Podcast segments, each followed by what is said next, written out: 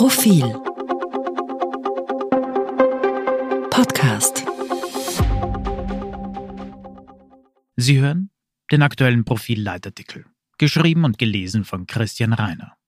Der zehnte Landeshauptmann. Jetzt regieren also wieder die Länder und Stante Pede kommt Sehnsucht auf nach dem kurzen Zentralismus. Echt jetzt? Wenn Sie, liebe Leserinnen und Leser, in den oben stehenden Zeilen den grünen Koalitionspartner vermissen, wenn hier postuliert wird, dass sechs schwarze und drei rote Landeschefs die Republik führen, das hat Gründe. Richtig. Profil schrieb eben erst Leonore Gewessler eine zentrale Position in der Regierung zu. Aber wann haben Sie zuletzt eine der Erinnerung würdige Aussage des grünen Vizekanzlers gehört? Und vor allem, Wann haben Sie zuletzt und wann jemals den Eindruck, dass der grüne Gesundheitsminister an seinem großen Rad drehe? Führt er Österreich mit der ihm von einer Universität gegebenen Expertise und mit der vom Bundespräsidenten verliehenen Macht durch die Pandemie?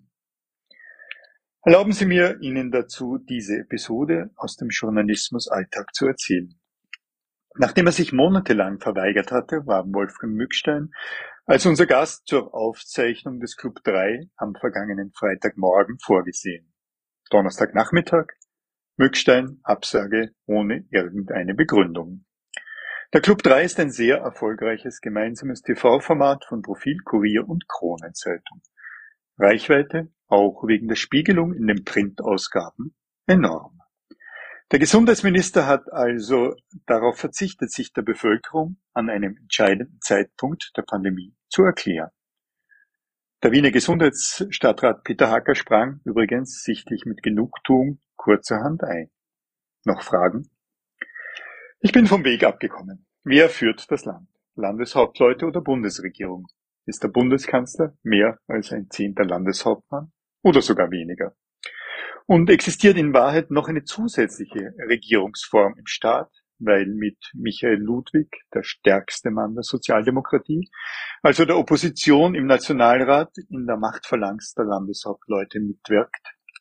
Es gibt hunderte Materien, die von der Koalition autonom qua Nationalrat bearbeitet werden. Aber wenn wir die Pandemiepolitik betrachten, die unser Leben seit zwei Jahren beherrscht, das Kraftzentrum hat sich zurück in die Landeshauptstädte verlagert.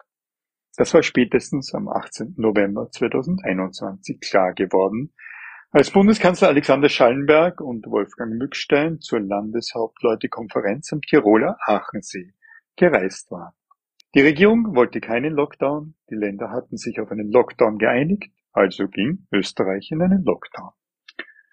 Damit ist die Republik zurück dort, wo sie seit dem Ende des Zweiten Weltkrieges gewesen war. Die Macht geht von den Ländern aus. Große Koalitionen regierten im Parlament. Diese großen Koalitionen wurden von Landeschefs gesteuert, die sich aus denselben beiden Parteien rekrutierten. Die Halbwertszeit der Kanzler und Minister wurde immer kürzer. Die Landeshauptleute blieben über Dezennien in Würden. Parallel zu dieser Parallelregierung regierte die Sozialpartnerschaft. Arbeiter und Unternehmer, die wiederum auf eine Basis von SPÖ und ÖVP bauten. Sebastian Kurz war es gelungen, die Macht an sich zu binden. Mit seinem Wahlerfolg hatte er die Granden der ÖVP überrannt. Er brachte der Volkspartei das Kanzleramt und mit der FPÖ einen unappetitlichen und mit den Grünen einen teuren Partner und konnte sich daher die Länder vom Halse halten. Jetzt ist wieder alles anders. Nehammer und Kogler sind die Züge entglitten. Die chaotischen Corona-Maßnahmen der vergangenen Wochen entstanden im Pfeif- und Hubkonzert der Länder.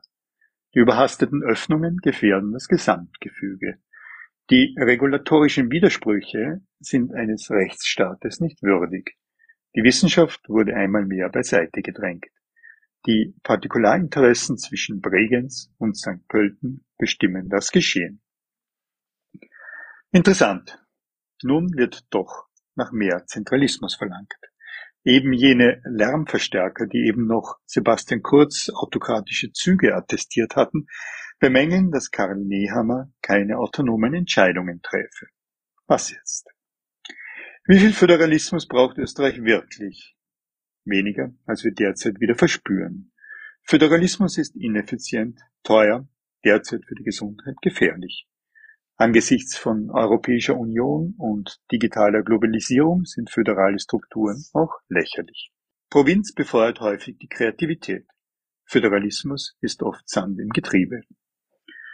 Warum sind Bundesregierungen schwach und kurzlebig, die Länder hingegen selbstbewusst bis hin zur Hybris? Liegt es am Personal? Liebe Leserinnen und Leser, führen Sie sich die österreichische Bundesregierung vor Augen. Wie viele von den Damen und Herren können Sie sich als Landeshauptfrau oder Landeshauptmann vorstellen? Umgekehrt, der letzte Landeshauptmann, der in eine Bundesregierung wechselte, war Josef Klaus aus Salzburg. Das war 1961.